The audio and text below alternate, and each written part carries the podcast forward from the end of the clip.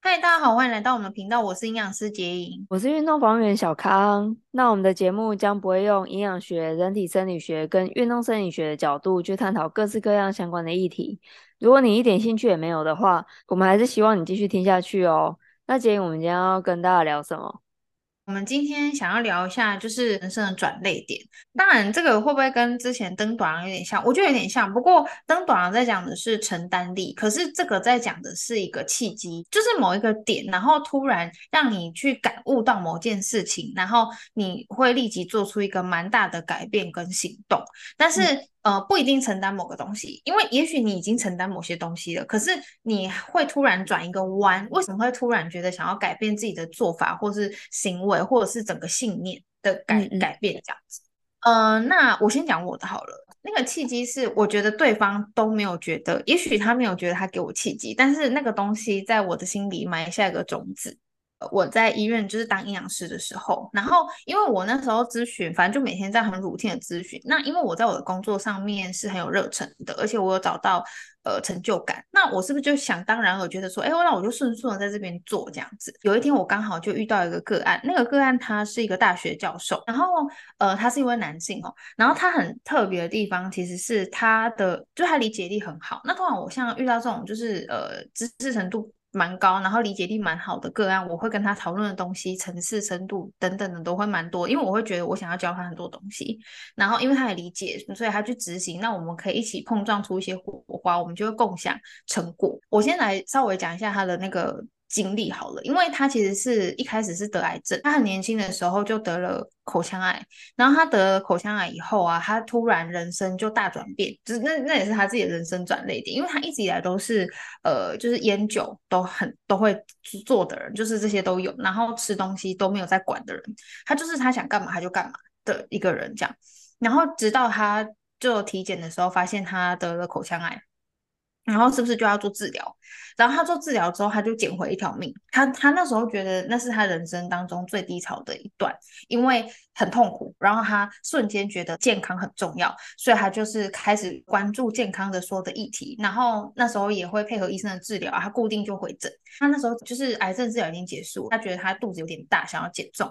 然后他就跟我们医院医师就是讨论，因为大家都知道有减重科嘛，啊，我有跟某几个科别就是有合作。然后就是如果他他们有合适的，就是有需求的病人的话，他会 pass 给我，他就刚好从医生那边转给我，那我们就开始做减重，然后所以我才跟他有相遇的机会。结果我跟他相遇了以后，发现他是一个这样的人，我是不是就一直教他东西？所以我们其实每个礼拜的咨询都很开心，我们都在玩不同的食物，真的，因为我们不是只有在减重而已，所以那是一个很有趣的历程。因为他减得很好，我跟他讲什么，他就得到什么样的结果，所以他觉得很有趣。那他想要尝试各种不同的食物，然后去减重。那我也很支持他，所以我觉得哦很 OK 啊。那我们每天每个礼拜都吃不一样的食物，每个礼拜都来试试看哪个东西对你的身体反应更显著等等的，因为他觉得很很有趣这样子啊。那他是不是就呃这个过程当中他就很认同我嘛？所以他就有一天他在跟我闲聊的时候，他就跟我说，诶，他觉得我的能力不错啊，然后做的这样也蛮好的。他说，诶，为什么就是你没有想说你要自己出来做？然后我就是我就没有想太多。当下嘛，所以我就想说，诶，怎么会突然问我这个问题这样子？对，然后我就说，哦，可是因为我在医院这边也做得蛮好的啊，所以我就没有想太多啊什么的这样。因为他是一个很会做行销，他教书教有关行销的东西，然后他就跟我说，其实他觉得行销是一件很有趣的事情，然后行销如果做得很好的话，呃，人生会很不一样，然后会获得很多这样子。嗯，然后我就说，哦，是，我就是有点像是别人这样聊天附和他，你也知道我这个人就是很会让人家舒服嘛，所以我就这样跟他聊天聊一聊。好，然后结果呢，我就没有正面回应他，但我也没有讲什么讲。后来他就讲了一句话，他说：“哦，对啦，一般女生来讲的话，如果没有什么野心的话，那应该就差不多这样，我觉得就没就没关系啊，这样也也不错啊，在医院待着也蛮好的。”然后我是不是就笑笑的？哎，对啊，对啊，对啊，对啊！我讲，我咨询完以后，那句话，我跟你讲，我从那一天开始，我没有忘记过那句话。我我就听到嘛。他说：“女生没有什么野心的话，哦，对啦，女生嘛，女生没有什么野心的话，哦，女生嘛，所以女生没有什么野心的话，Oh my God，Oh my God，你就如果说你，你听到有什么感觉？我觉得我会跟你一样，就是先笑笑离场，然后再来好好想这件事。什么意思？这样？对，什么意思？我们我们女生有被贴个标签，就是女生基本上没什么野心，所以不会有想要自己做事情的欲望的几率比较高。我就是他讲的那个女生，我就想一下我的性别，我就想一下他讲的东西，我就想一下，哎，我还待在这个整间，他还真是讲对了。然后我就想说，哦，原来我是一个没有野心的人啊，嗯、因为我一直想说我是一个很知道自己要干嘛，然后很有目标性，然后而且会为了目标而努力的人。我一直以为我是一个所谓有野心的人，嗯、原来我在他的眼里，我就是一个没有野心的人。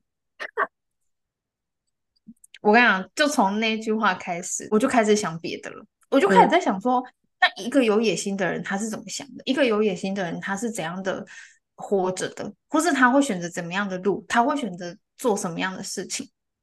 嗯，我就是从他讲那句话，然后就是开始铺陈嘛。他开始就是那个种子，然后慢慢慢慢的发芽，然后有一天，大概就是在我这样子听到那句话以后的大概一两年吧，以后。有点久哦，应该一两一年多了，一年多以后，我就决定我自己出来。其实我很感谢他，因为他还送我一本书，你知道吗？那本书是、嗯、呃，应该是他上课用的教材，很厚，那本书很厚，而且里面还有他给我提的字。我那那本书我到现在都还留着，那本书很厚，而且我有去看他给我的那本书，它里面就是在讲行销，很厚这样。我觉得那是他给我的一个礼物，然后我也觉得那好像是命运给我的一个 sign，给我一个人，他讲那句话刺激我，让我去想一些，也许我人生有可能会有一些不一样的地方，这样。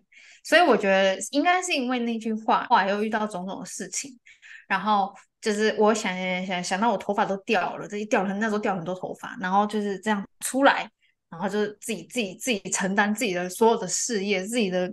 自己的所有的人生，这样，我觉得我就是从那句话被触动跟改变，然后就是我人生的转捩点。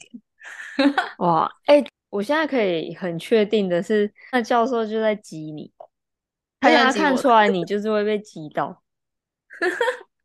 那怎么？那怎么？如果他不是激你的话，根本就不会送你那本书。他还签名题字，哎。对，他字好漂亮哦，我觉得。对啊，他他如果真的这么想你，他就是讲一讲就不会再提了。你们还是继续可以快乐的做实验，好吧？嗯，哦，原来如此。哇，那我是不是知道？我是不是知道他的剧本走了？没有啊，他只是觉得你你是会这样子做的人，只是你现在没有看到你会这样做。哦，对，这是老师。对而且好厉害，真不愧是行销大师。你看他，他才用一句话，马上就可以搅扰一个人的心，然后整个重建这样子，海啸，然后重建。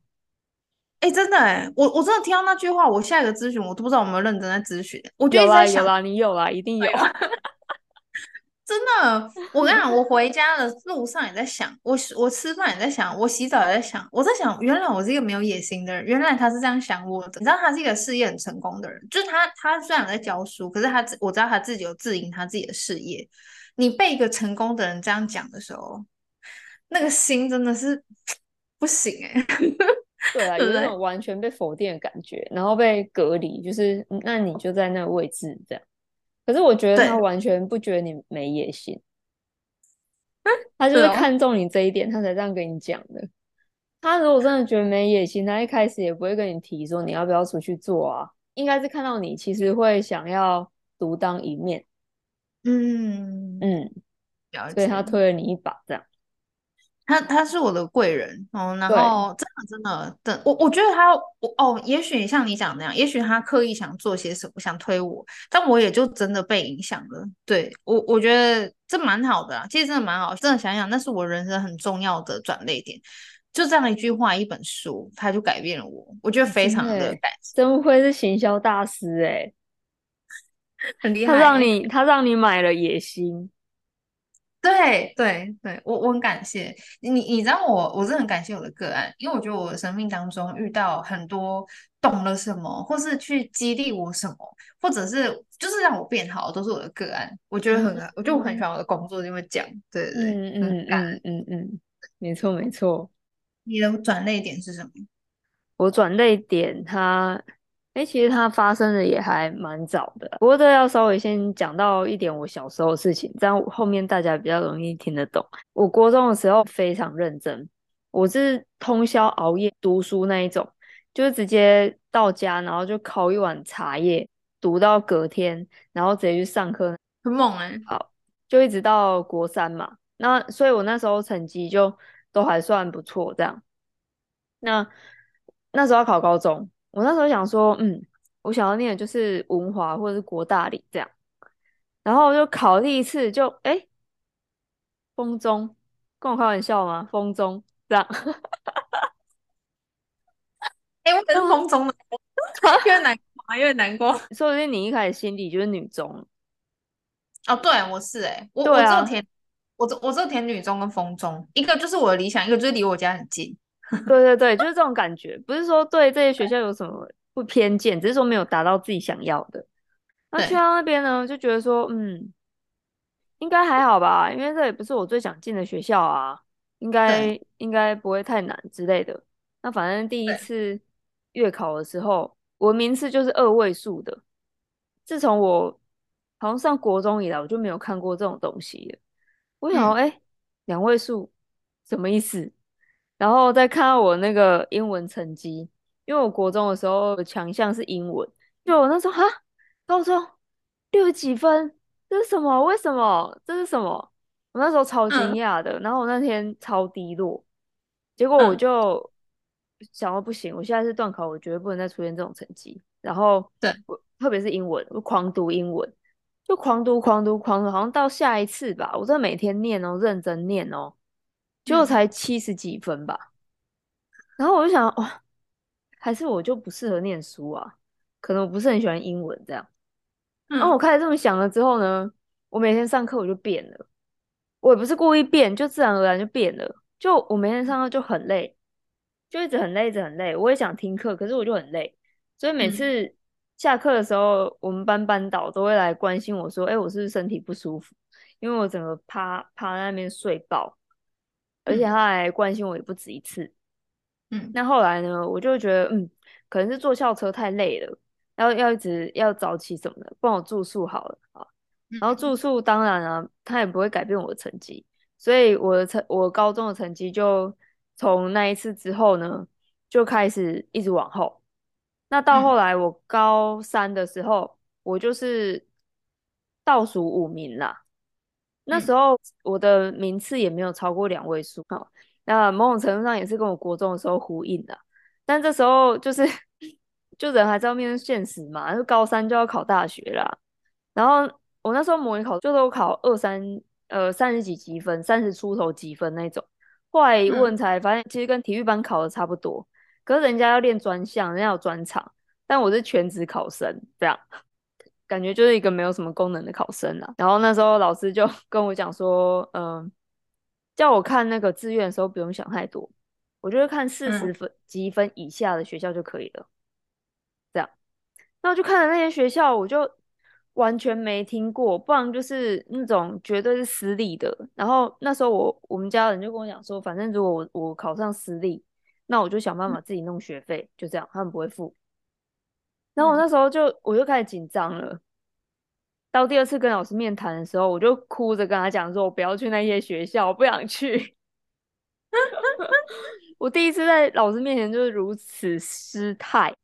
那时候也想着，就是高一的导师为了不想要我去参加自然组，因为他觉得我会被当死，所以那时候还安排了辅导室老师劝我说选一类就好，因为科目比较少。然后我那时候还说服了辅导室老师，最后我选了三类。可是到最后，我居然是几乎快要没有大学念的那个下场，所以那时候我就非常懊悔。从那之后呢，我就决定我一定要狂读，我就去找了十年的考古题，然后每天就狂念狂写，写到每一题我都会，而且可以教别人。然后再怎么无耻的问题，就算只要我问了，老师会骂我，我都还是去问。到后来呢，我的学测有出乎我意料考得好，我那时候考了五十几分。真的全班吓死，包括我也吓死。但那个开心的感觉让我觉得还蛮惊讶的啦。嗯，不知道是跟去妈祖那边拜拜有关系，还是我很努力有关，应该都有。然后那时候我就记得有一个老师，他就一直觉得我在他上课的时候睡觉，其实我没有，我都有在听，我只是看起来很想睡，但我都有做笔记。反正他对我有一某有某种成见这样，但他就因为我这一次考试，他就跟别班学妹讲说，学弟妹讲说，你知道你们以前有个学姐，她上课就是一直睡觉，可是呢，人家到考试后拼命读书，连那种问出来非常丢脸的问题，他都会问，然后人家现在又考得很好，这样我不知道，我就当做他是称赞啦。哦，好，那总而言之呢，上大学的时候，我想的第一件事情就是。我不要再过这种生活了。大学就是一个可以重来的地方，嗯、因为在这里已经不用算什么数学、物理那一些了，就是全部都是新的科目，所以每个人都是一样的。嗯、那这时候我一定要好好把握。所以我一上大学的时候，我就真的很认真念，就是我要不是在房间念书，不然我就是在健身房训练我们的术科，那不然我就是在实习的地方这样。我就这三三个地方跑了。嗯就一直到毕业，然后上研究所。大学的时候，我知道我一定要认真做每一件当下的事情。那在研究所的时候呢，对我是更重要的，因为我遇到我的恩师，我猜他有把我的智商真的拉高二十分以上，绝对有，绝对，因为他就是一个做事非常仔细的人，他也会要求我们，例如说我们在规划事情的时候，一定要把整个规划想清楚。因为规划没有清楚，后面的实验就会很容易失败，那就是全部所有的人都要再重新做一次，这非常浪费大的时间，非常浪费钱。嗯哼，所以很多东西没有规划好，他就是不会跟你讨论。然后你要问他问题的时候，也不能问那种无脑的问题。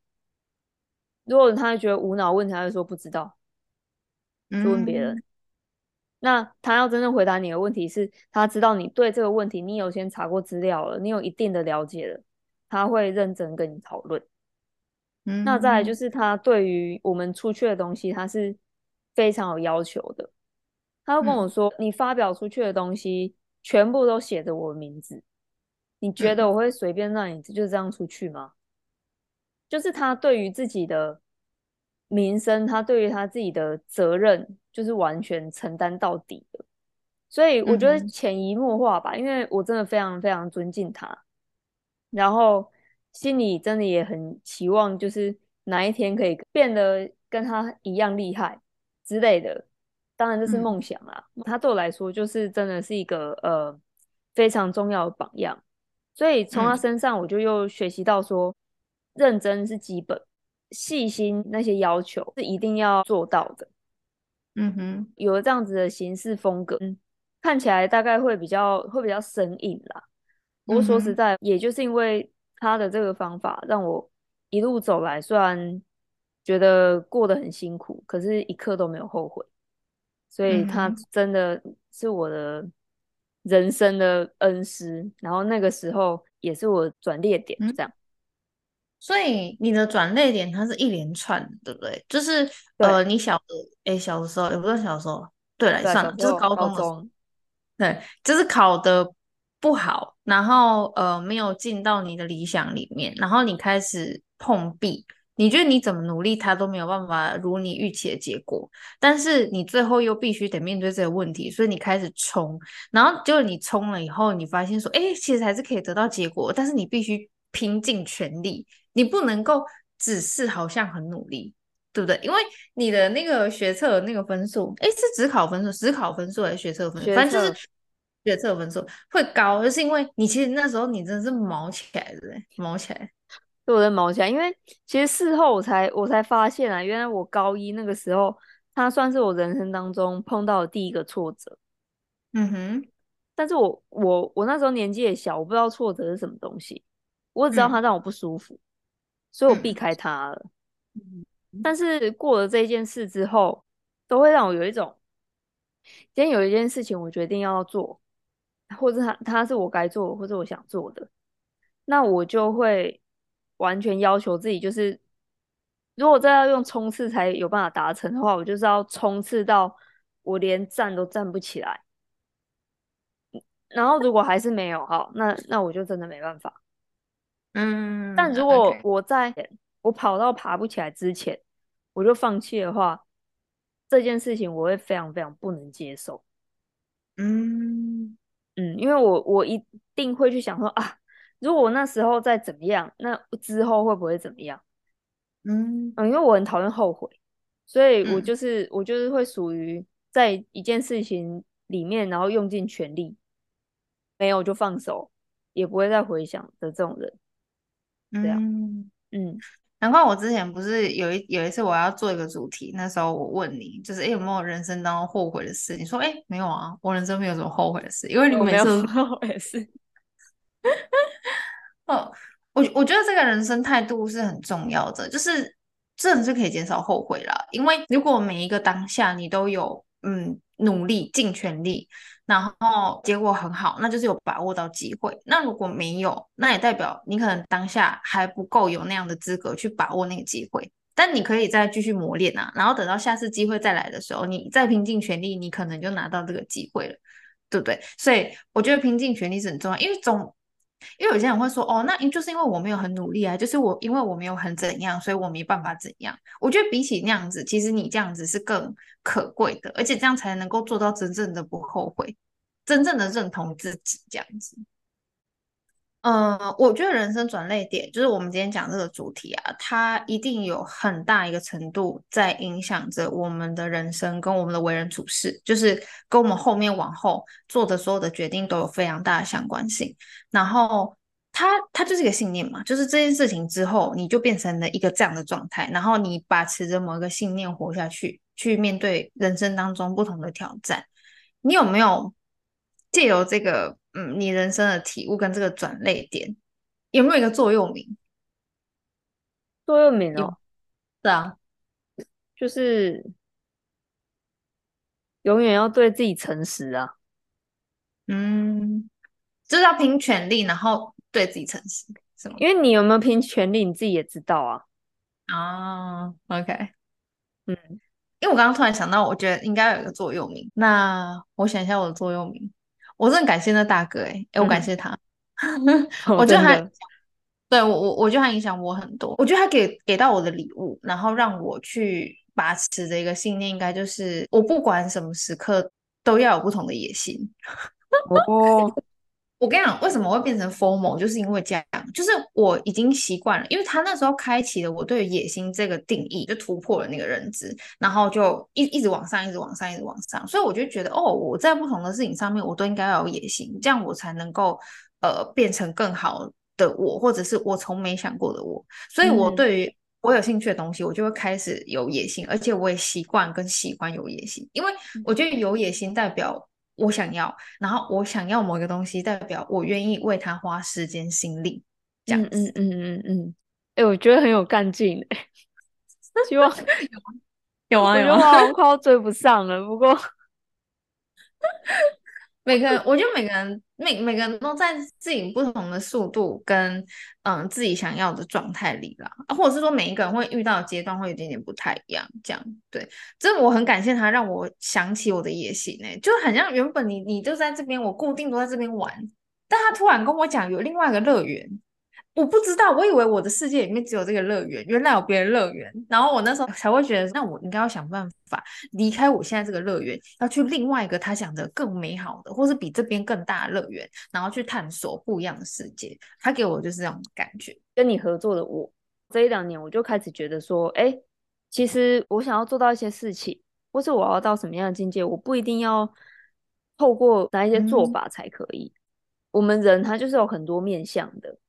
所以你的这个野心的开发，我觉得是引导了我对于人生可能性的发展。过去的我一直觉得我就是要当职人，我就是要在我技术上面达到顶峰卓越，我一辈子都要为了这个事情努力。呃，当然过程当中我是快乐的，但同时我也是愤怒的。所以我觉得那那一段时间的生活我并不快乐。可是，在跟你一起，呃，我们一起弄频道啊，然后一起录节目啊之类的，就慢慢的、慢慢的，然后再从你身上听到很多你对很多新事物的挑战，然后你的心路历程，我就越来越知道说，哇，人生是有很多可能性的。加上我妹还提醒我，过去我还听不懂，嗯，可是现在就不一样了，现在就会觉得说，哎，其实我也可以尝试这个，看我喜不喜欢。好像我很喜欢跟你一起录节目，所以我就想要一直做。甚至我事情很多很烦的时候，我不是在跟你讲，有一次我拿一集节目出来剪，剪完心情还好多了。对，然后或者是说开始呃学习自己创作啊，自己本来就很想做的事情，然后用各种不同的方式去完成自己想要的目标。我觉得这一些可能性对我来说是非常非常大的改变跟领悟吧。嗯，所以刚刚就看你很有生命力的样子，我就觉得虽然我好像躺在地上懒洋洋的，但是其实我是有在往前的。所以，哎，你看这很有趣哦。那个大哥他影响了我，然后也许我又在影响了你，嗯、或者是别人也会同时在影响我，我们也在同时影响着别人。我觉得这个世界的每一个人事物，他们其实都是在互动的。我们我们身上都有一个看不到的线，互相在拉扯彼此，这样子很有趣。嗯，未来我们的转捩点还会很多啦。现在这样子就让我会觉得，哎，还蛮期待的。这样，嗯。对对对，就是对人生要抱持着期望，然后欣然的接受各种不同的挑战跟改变，反正就是做最好的自己，然后对自己诚实，在任何时刻。嗯嗯，现在已经不用去躲避那一些可能会受到的伤害。从我们刚刚这样讨论的，似乎是直接面对它，也会有意想不到的好事。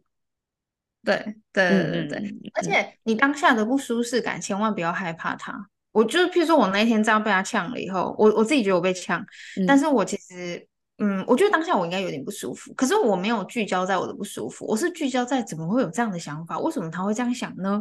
嗯、然后我是不是应该做什么样的事情才，因为我不想被他这样觉得，嗯、对，所以就会想要做出一些改变。所以我觉得这有一点点的不舒服，其实都蛮好的啦。然后就看你怎么样看待这个事情，嗯、然后怎么样做出一些应对，这样子。嗯嗯嗯，没错。好，我们今天就分享到这边。然后不知道你有没有一些人生的转捩点呢？哦，因为我觉得每个人人生转捩点可能很不一样。然后，因为我们就是讲出我们自己的，其实我我蛮想听别人的，因为我们之后不是想要跟就是就是去访问不同的人嘛。然后我就觉得我也许可以从他身上听到不同的转捩点，我觉得很有趣。对啊，我们之后就是想要找身边或者是我们可以遇到的所有人来进行访谈。那他会是我们的新系列。嗯然后我们两个对这个新系列都觉得很期待，嗯、所以如果你对于这样子的活动跟访谈，你也有兴趣想要跟我们还有大家分享的话，请一定要联系我们，随意的联系我们。好，对，追踪我们啊，好，对啊，对啊，对啊，留言啊或什么的都可以，也可以让我们找到你。OK OK，那今天就到这边喽，大家拜拜，好，谢谢，拜拜。